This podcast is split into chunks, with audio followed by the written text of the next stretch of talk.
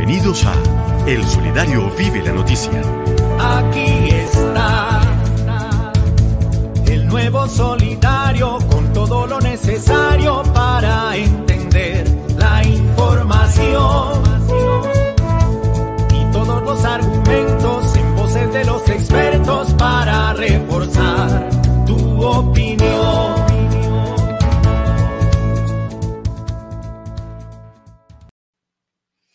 Bueno, y en este momento damos la bienvenida a nuestro invitado y por supuesto también eh, para, para que nos contextualicen acerca del tema que vamos a trabajar a continuación y es qué está pasando con la vía al llano en este marco de la tragedia del municipio de Quetame, Cundinamarca. Recuerden también participar a través de nuestras redes sociales con la pregunta, ¿considera usted que ha faltado mayor presencia e inversión de los gobiernos en la ruta al llano? Bueno, a continuación le vamos a dar la bienvenida a nuestro invitado el día de hoy. Se trata de David Mora, él es economista, docente unillanos y analista de economía política. David, tenga usted muy buenos días y gracias por eh, aceptar la invitación a nuestro programa El Solidario. Muy buenos días, Paula. Un saludo muy especial a todos ustedes, a todos sus seguidores, a Cotradecun eh, por la invitación y al equipo de trabajo. Muchas gracias por la invitación, muy amables. Muchísimas gracias, David, por aceptar nuestra invitación. Sabemos del tiempo limitado y bueno, aquí se nos corrió un poquito los tiempos, pero vamos a tratar de avanzar en toda esta serie de inquietudes que tenemos frente a esta situación. Quisiéramos saber, por ejemplo, eh, en primer lugar, esa vía ya no, los peajes por las nubes son los más costosos y eso pues no se compensa en la calidad de la infraestructura. Eh, eso lo conocemos que viajamos, se gasta más en peajes que en gasolina.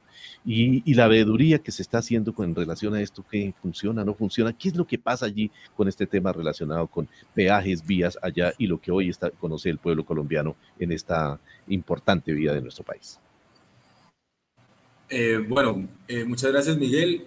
Básicamente, digamos que lo que ocurre en la vía del llano, a mi modo de ver, para resumirlo, es el reflejo de lo que es el país, ¿cierto? O más bien lo que es la dirección eh, nacional que siempre ha tenido el país y es al servicio de los muy, muy poderosos y en contra de los intereses de la gran mayoría. Eso es el reflejo de la vía del llano. Entonces les pongo un poquito, digamos, en general de contexto. Esta vía del llano eh, viene de firmar hace poco una concesión, una nueva concesión que es de Coviandina, la firmó él en, 2015, ¿sí? la nueva concesión hasta 2054, una concesión perpetua a, a, más de 30 años, 40 años, esta concesión hasta 2054, y esta concesión se la gana Corfi Colombiana, que es la concesión constructora más grande del país que al mismo tiempo hace parte del grupo Aval, el grupo empresarial financiero más grande del país, que al mismo tiempo su socio mayoritario es Sarmiento Angulo, el hombre más rico de Colombia. Pero esta concesión del 2015 era antecedida por otra concesión que era una concesión de 1994, venía de 1994 con, con Coviandes. Y Coviandes también era de Sarmiento Angulo, del grupo Aval, de Corfi colombiana, casi que lo que hicieron fue meter la plata de un bolsillo para metérsela al otro bolsillo, ¿sí? Una concesión multimillonaria. Esta concesión es la concesión más costosa kilómetro recorrido. La construcción de cada kilómetro puede estar costando alrededor de 900 millones de pesos. El solo contrato de esta segunda concesión es más de 5.2, 5.6 billones de pesos sin contar adición con un agravante y esta es la discusión fuerte que nosotros venimos dando eh, y muchos sectores y la veeduría también, que, que, es una veeduría muy juiciosa, Miguel, es una veeduría muy juiciosa. Yo tengo que reconocerle a las personas de la veeduría que son muy juiciosos en esta tarea.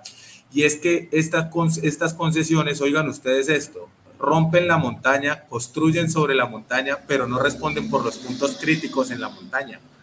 Es decir, todo lo que ocurra con la montaña, todos los derrumbes y las avalanchas que ocurran en los tramos donde ellos construyen no es responsabilidad de la concesión, sino es responsabilidad del Estado.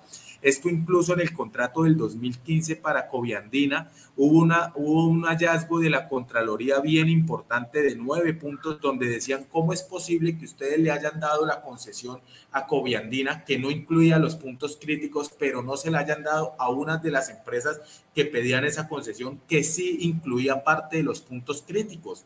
Y, lo tomaron porque en el contrato de 1994 también habían quitado los puntos críticos y casi que la, concesión de Coviandina es el reflejo de la de Coviandes porque incluye un artículo, un clausulado que dice todas las condiciones de Coviandes se mantienen más estas condiciones adicionales. ¿sí? Esta concesión, para que más o menos, y con esto digamos les voy dejando Miguel eh, y, y, Paula, esta concesión, esta concesión tiene esta, esta vaina que es bien interesante. Ahorita con el cierre de la vía, se perdieron vidas, grave, eh, realmente trágico, eh, pero no solo se perdieron vidas, sino también se perdieron recursos y en esta concesión todos, todos se están quebrando. Los llaneros todos se están quebrando. La gente de la zona se está quebrando. El gobierno nacional va a tener que pagar eh, recursos para poder atender esa emergencia. ¿Saben quién es el único que no se quiebra? Sarmiento Angulo. ¿Y saben por qué? Porque en un modificatorio del 2010 de Álvaro Uribe Vélez, les hizo un modificatorio donde les incluye el 01 del 2010, para quien sea curioso y quiera verlo, les incluye una rentabilidad asegurada mínima del 11,33% por encima del cierre financiero y que se paga de dos maneras, o se paga con peajes o se paga con recursos de la nación. Es decir, cuando los peajes están cerrados por avalancha o por derrumbe, son recursos de la nación que tienen que garantizarle a Sarmiento Angulo, a la concesión, esa rentabilidad mínima del 11,33%. Hágame el favor. No responde por los puntos críticos y le tenemos que garantizar la rentabilidad del 11,33%. Y en algo que decía Paula, en la, en la vía más costosa kilómetro recorrido del país. Yo hice un estudio en el 2018 con el cierre de la vía al llano, quien quiera verlo lo resumí en un artículo que está en el periódico del Meta que se llama Las razones por las cuales el Meta se mamó. Y en el estudio básicamente pongo dos ejemplos con datos del 2018. En la vía al llano, cada 31 kilómetros ustedes encuentran un peaje y kilómetro recorrido a cifras de 2018 un automóvil común y corriente, eh, eh, para que ustedes lo tengan común y corriente. Eh, esta es la ruta 28, esta es la ruta 28 y son 95 kilómetros de ruta. Y cada 31 kilómetros encontramos un peaje, pero son los peajes más costosos del país y kilómetro recorrido, una persona en un vehículo particular pagaría alrededor de 400 pesos por kilómetro. ¿Saben qué pasa en la vía más larga del país, que es la ruta 46 que va de Cúcuta, Bogotá y Piales, que son más de 1.458 kilómetros? En esa ruta, usted se encuentra un, un, peaje cada 162 kilómetros y paga en promedio cerca de 90 pesos kilómetro recorrido. O sea, nosotros en la vía ya no estamos pagando hasta cinco o seis veces más a una concesión de Sarmiento Angulo que no responde por los puntos críticos y que tenemos que garantizarle una rentabilidad que la ruta más larga reconocida por el vías en el país. Y esa es la condición que tenemos y nadie responde por absolutamente nada. Entonces ese digamos que es el panorama, esa es la discusión y además que sí habíamos hecho un llamado al actual gobierno y a los gobiernos anteriores sobre los puntos críticos. ¿Y sabe qué es lo que más me preocupa? Lo que más me preocupa es que imagínense ustedes que donde hubo la avalancha no hacía parte de los 170 puntos críticos que venía denunciando la veeduría desde enero del 2023 y que le había pedido al gobierno nacional que atender esos 170 puntos críticos costaban alrededor de 400 mil millones de pesos y hay 21 puntos supremamente críticos y esa avalancha ni siquiera estaba dentro de los puntos críticos. Yo me pregunto entonces cuántos puntos adicionales hay que la veeduría por falta de herramientas no logra identificar. Y bueno, yo les dejo un poquito, digamos, ahí como el panorama general de las preocupaciones y de la situación que hay en la vía. Bueno, interesante esta, esta contextualización que nos ha hecho frente a esta situación y para que entendamos realmente por qué es que suceden todas estas cosas. Y ni hablar del puente Chirajara, que también está sobre, sobre esta vía y todo lo que ustedes ya conocen. Y, bueno, situaciones que desafortunadamente hoy, eh, como dicen en mi tierra, estos concesionarios eh, se quedan con la carne y dejan a un lado los huesos. Paulita tiene más inquietudes también para nuestro invitado en el día de hoy para analizar este tema de lo que está ocurriendo a propósito de la tragedia que en, enluta muchos hogares de este municipio de Quetán. Eh, así es, Miguelito. Bueno, y aquí también hay muchas dudas por parte de nuestros seguidores, pues eh, de pronto que desconocemos este contexto que nos acaba de hacer David y pues bastantes preocupaciones eh, a raíz de esto. Eh, David, quisiéramos saber cuáles son las características en este momento de la geología de esta parte de la cordillera oriental, pues por donde está trazado en esta vía nacional, también como conocida como vía al llano. ¿Cómo es esa parte de geología? Bueno, según lo que dicen los de la veeduría y digamos que los ingenieros y los expertos en este tema, es que esta, esta, esta digamos, de la cordillera que nosotros tenemos es la, la más joven, ¿sí? es la montaña más joven, es una montaña que, que no está consolidada y que con mucha facilidad genera deslizamientos.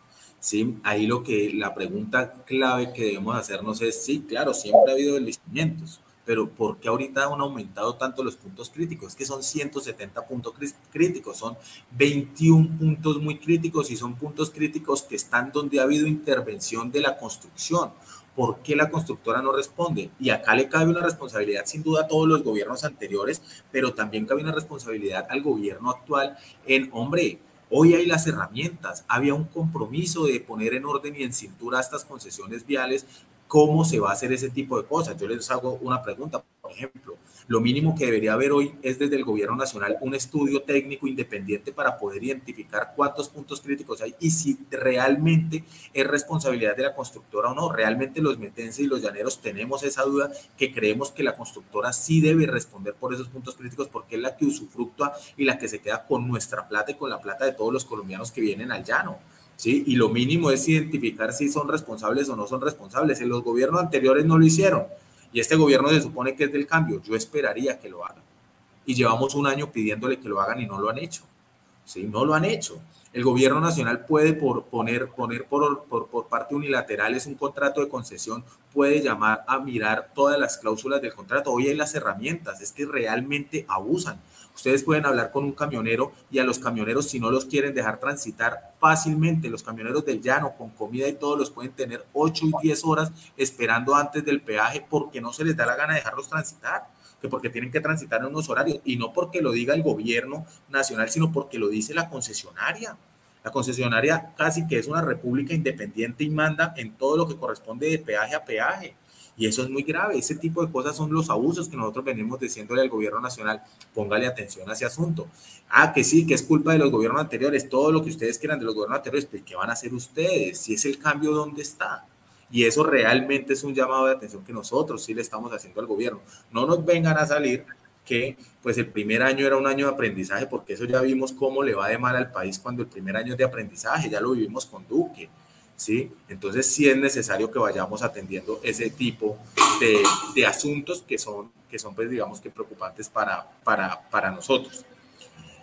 Y, y, bueno, y la, y la vía es una vía, la, la, la, zona de la montaña es una zona realmente... Eh, eh, eh, nueva, es la cordillera, la zona de la cordillera más joven que, que tiene muchos, muchos derrumbes, pero incluso se han hecho mil propuestas, hay posibilidad de una entrada también a la vía del llano por la parte de Guayavental que alcanza a conectar, tengo entendido, con Acacías y que básicamente disminuiría eh, eh, el riesgo porque no es sobre la montaña, sino es por la parte del río y todo este tipo de cosas, pero todo esto requiere recursos, requiere voluntad política y pues hoy el gobierno nacional tiene en sus manos la posibilidad de los estudios, de la modificación de la ley de concesión concesiones viales, de la modificación de los contratos, de poner en cintura a, los, a, a, las concesiones viales y estamos a la espera de que eso lo haga y pues bueno, el tiempo va corriendo y también la presión de los llaneros pues va aumentando.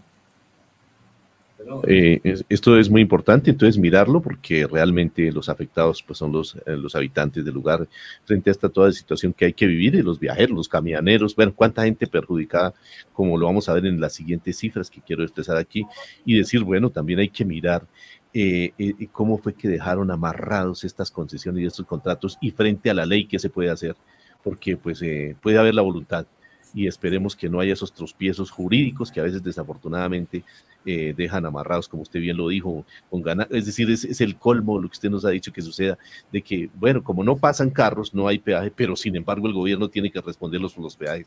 Pues bueno, realmente ahí como dicen, con cara ganan ellos y con sello perdemos nosotros. Entonces, eh, esta importante reflexión. Mire estas cifras, eh, David.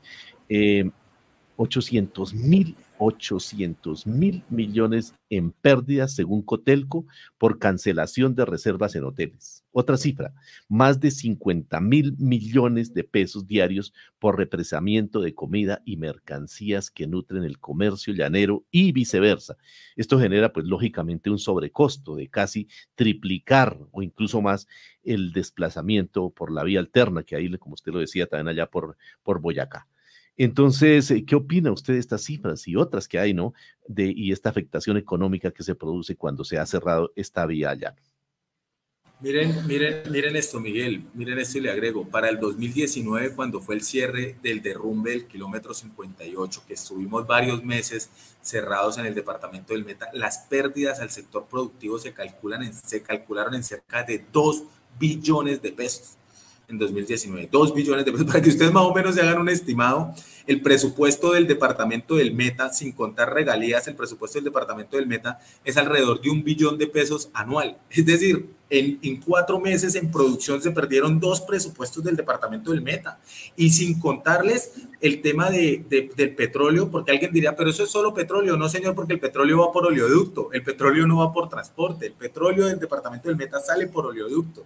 Es el oleoducto más, más, eh, más grande, digamos, que es por donde sale. En la parte terrestre, lo que se golpea la parte terrestre es toda la, la producción agropecuaria que nosotros tenemos. Esa es la pérdida, digamos, fuerte que se, que se ha tenido y aquí no se responde. Aquí se quiebra la gente, se quiebran los productores y nadie responde. ¿Quién va a responder? ¿Sí? ¿Qué, qué es lo que debe hacer hoy el gobierno nacional? Yo creo que el gobierno nacional, porque además también hemos propuesto, esto no es solo un asunto de unas críticas y además que las conoce el gobierno nacional. Acá lo que se ha venido planteando es, hombre, sí, hay una embarrada, los gobiernos dejaron amarrados los contratos supremamente amarrados. Yo los he estudiado y realmente tiene que hacerlo usted con un equipo de todo nivel, o sea, abogados, economistas, contadores, gente experta en el tema público, en transporte, porque estos son unos mamotretos que tienen mil cláusulas y que lo lleva al contrato general, al contrato particular, al contrato de no sé qué, a mil cosas, de tal manera que generan un enredo, un enredo que están realmente bloqueados ese tipo de contratos pero aún así, estando amarrados, pues es necesario atender los puntos críticos y hay que hacerlo, o si no la vía se va a seguir derrumbando. Y esos puntos críticos hay que hacerlo hasta cuándo? Hasta cuando logremos, por medio así sea de una modificación de la ley en el tema de concesiones, poder poner en orden a estas concesiones, o por lo menos, o por lo menos darle la garantía a todo el país que en adelante las concesiones no van a seguir abusando si es que ya tienen hoy un derecho adquirido y es imposible tocarlas pero por lo menos que no sigan abusando, hombre, es realmente es un abuso. ¿Cómo es posible esto? Este dato para los que se acaban de conectar y que lo tengan, ¿cómo es posible que la vía se cierre, todo el mundo pierda y el único que gana es Sarmiento Angulo? 11,33% por encima del cierre financiero por una modificación de la cláusula, eh, en la cláusula 01, que fue la adicional 01 del 2010 esto es impresentable. Entonces, sí, hay bastantes pérdidas. Al otro día ya hay aumento. Por ejemplo, acá al otro día ya aumentó el pollo, aumentaron las verduras. Hay un proceso de especulación inmediato y uno no ve ni al gobierno nacional ni a los gobiernos locales diciendo cómo vamos a hacer el control a la especulación. Al otro día subió todo.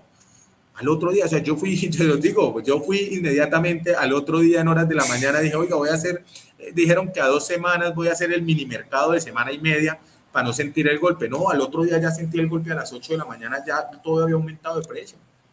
¿Sí? ¿Y, quién, ¿Y quién nos regula ese tema de la especulación? ¿Es que al otro día se acabaron los alimentos en el meta? No. Pero nadie controla ese tipo de cosas. Entonces todo el mundo pierde, Sarmiento Angulo gana y seguimos esperando que el gobierno nacional, que se prometió a poner en orden a las concesiones viales, lo haga. Y nos vemos con esta preocupación, Miguel y Paula, que lo que encontramos es el anuncio del ministro de Transporte que o aumentan, van a aumentar los precios de los peajes en diciembre, ¿sí? Porque ojo a esto también. Acá se aplaudió mucho, Miguel y Paula, que porque no hayan aumentado los peajes, pero ese, ese no aumento, ese congelamiento de los peajes no fue que empobreciera Sarmiento Angulo, no. Ese diferencial que está en la resolución lo pagan todos los colombianos del presupuesto. Esto es más o menos igual que la disminución del, del pago del SOAT. Ustedes saben cómo es la disminución del pago del SOAT, igual que la, la, congelación de los peajes. Y es que el SOAT baja, pero el SOAT baja es porque el diferencial se le paga en subsidio a las aseguradoras. Es decir, el negocio financiero sigue, pero Ahora ya no lo paga la persona que directamente paga el peaje, sino se socializa la pérdida para todos los colombianos. Es parte del presupuesto que sale. La discusión debe ser más profunda. Es cómo ponemos en orden a esos oligopolios financieros que son los que controlan y dirigen el país. ¿sí? O, controlan en gran medida muchos de los elementos del país, porque digamos hay otro, otro tipo de presiones también. Entonces, pues ahí está la discusión abierta y nosotros, pues en el departamento del Meta la tenemos. Afortunadamente hay, un, hay una veeduría eh, en la cual yo he sido muy cercano a la veeduría, no hago parte de la veeduría porque ellos tienen un equipo técnico muy juicioso, pero todo el apoyo económico que le hemos podido tratar de aportar lo hemos hecho. Eh, y es una excelente veeduría, hay unos, gran, unos medios de comunicación, mejor dicho, lo de la vía ya no logra juntar a todo el mundo y todo el mundo está hoy a la espera de que el gobierno nacional tome cartas en el asunto. Bueno, importantes reflexiones de lo que está sucediendo allí.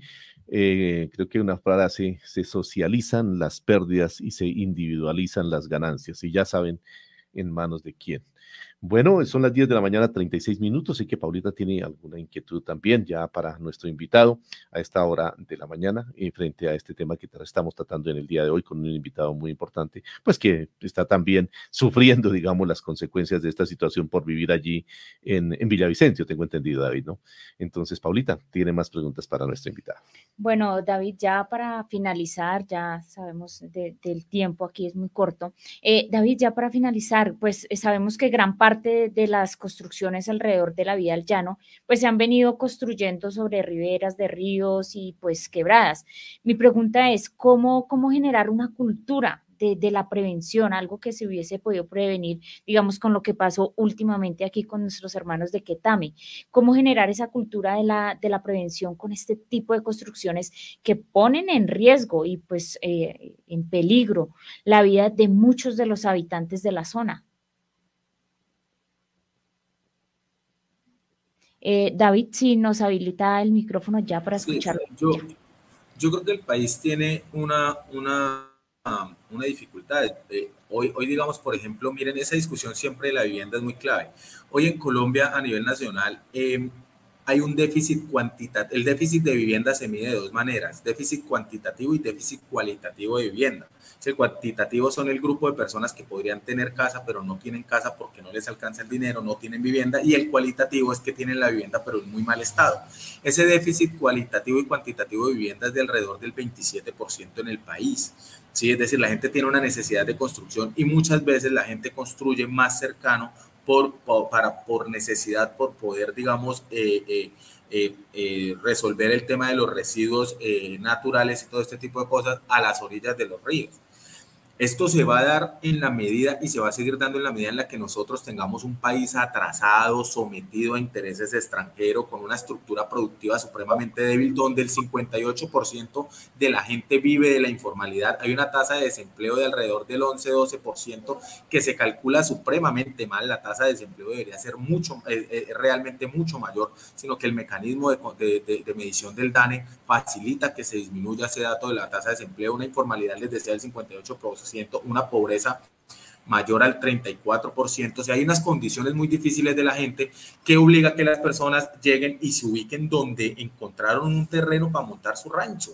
Y no hay una fuerza del Estado que los pueda reorganizar en otro tipo de vivienda porque sale supremamente costoso. Si nosotros no damos la discusión realmente en el modelo económico en la necesidad de tomar decisiones en beneficio de los nacionales y no en beneficio de potencias extranjeras, ejemplo tratados de libre comercio y ejemplo capital financiero como lo hay con las concesiones diarias, pues la gente va a tener que seguir y lo va a hacer y va a seguir construyendo a las orillas de los ríos y de, los caños.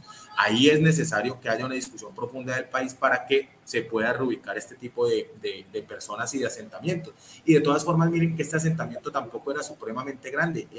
las viviendas eran alrededor de 20 viviendas que estaban en esa vereda ubicadas en el municipio de Naranjal. Si había un aumento de las lluvias, ¿por qué no había un monitoreo? De los entes de control o no había un monitoreo de la misma concesionaria para ver qué era lo que estaba pasando con el tema de las lluvias y la caída de escombros. ¿Cómo es posible que dejaran acumular agua y hubiera ocurrido la avalancha? O sea, que hay muchas preguntas que se deben resolver y sí, en serio, hay un enorme dolor. Son muchas vidas las que se, las que se perdieron. Pero yo siempre he creído que hay que hablar del, del dolor y de las vidas, pero al mismo tiempo y hay que hacerlo porque si no, no se resuelven los problemas, pues hay que hablar también de los responsables, porque ¿qué hacemos? O sea, acá tiene que alguien responder, nadie va a responder, si le toca al gobierno, el gobierno, si le toca a la concesionaria, le toca a la concesionaria, e incluso Paula, si fue algún, algún asunto de la gente que había hecho una represa, no sé, se me ocurre una locura, había hecho una represa y nadie sabía, bueno, listo, fue la gente, pero acá hay que buscar una explicación de qué fue lo que ocurrió y es la explicación que hoy no se ve y no se vislumbra porque obviamente estamos pasando un tema del dolor, pero en algún momento esta discusión tiene que ser eje del, del, del debate, del, de, las propuestas también de solución para que este tipo de cosas nunca más vuelvan a ocurrir. Eh, David, eh, usted decía algo de, cómo es posible que no se hubiesen tomado las medidas. ¿Qué tan cierto es que sí se había emitido eh, ya una alerta y que esta pues no se tuvo en cuenta? ¿Qué tan cierto es esto, David?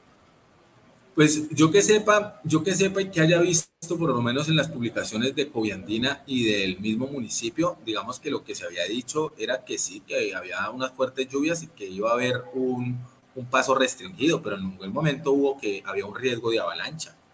Incluso yo ese día me acuerdo mucho, les cuento acá entre nosotros,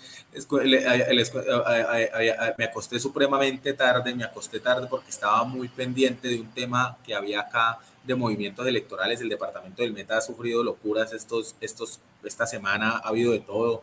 Murieron dirigentes políticos en un accidente, o sea, una vaina de mucho movimiento. Yo me acosté muy tarde, venía un amigo eh, hacia, hacia, hacia Villavicencio y él me preguntó, David, ¿cómo está el tema de la vía? Porque estoy sin señal. Yo le dije, hasta donde yo sé, simplemente han dicho que hay paso restringido, pero en ningún momento, y por eso lo revisé, en ningún momento dijeron, hay riesgo de avalancha, solicitamos que la gente evacúe. Eso nunca lo hubo nunca se habló de ese tema de asuntos. Entonces, pues si ahora lo, si ahora lo dijeron y si había un riesgo tan fuerte de avalancha, pues cabe la siguiente pregunta, ¿y no le corresponde también al Estado y al gobierno sacar a la gente de las casas? usted no, usted no, lo, usted no lo, no lo notifica por Twitter. Usted no, no, no, no, no lo notifica, usted tiene que poner las alarmas y ir a golpear puertas para que la gente salga. Si el riesgo era tan alto y eso no ocurrió, realmente eso no ocurrió, la gente murió gran medida dormida estaban dormidos en sus hogares y se los llevó la avalancha. Sí, hay gente, registros de personas que quedaron ahí mismo en el espacio eh, por encima de la avalancha, estaban era dormidos. ¿Sí? Y usted ah, dormido que no lee Twitter. Sí, David, es verdad, y pues eh, como, como diríamos por ahí, ahorita pretenden lavarse las manos y resulta que la culpa es del pueblo, la culpa es de los habitantes que estaban allá.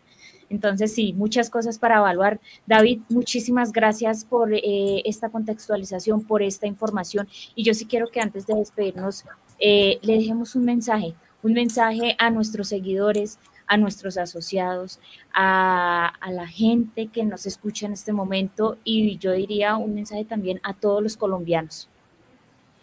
Yo lo que les podría decir a todos los que nos están viendo en este momento es que seamos lo más solidarios posibles con Ketame. En este momento están recogiendo ayudas, algún tipo de ayudas, entran en las páginas de la alcaldía.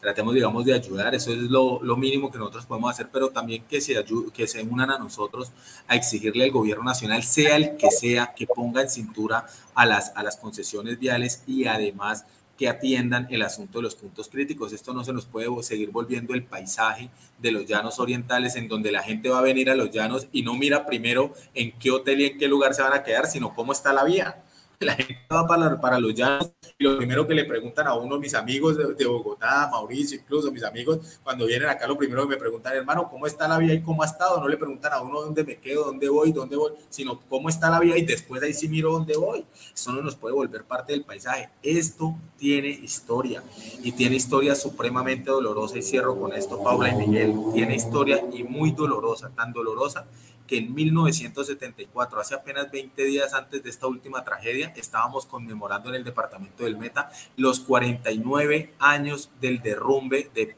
de, Puente de, de Quebrada Blanca. En 1974, el 18 de junio, eh, hubo un derrumbe en Quebrada Blanca que sepultó la vida de alrededor de 500 personas también en esa vía. Llevábamos 20 días de haber conmemorado y hoy nos, nos, nos, atropella otra tragedia y así ha sido año tras año y acá no pasa absolutamente nada. Es necesario que el gobierno nacional ponga en orden las concesiones viales y garantice los recursos para atender los puntos críticos y no siga sucediendo este tipo de cosas. El llamado es a la solidaridad y a que nos unamos a que realmente haya un cambio como sin duda queremos la gran mayoría de los colombianos.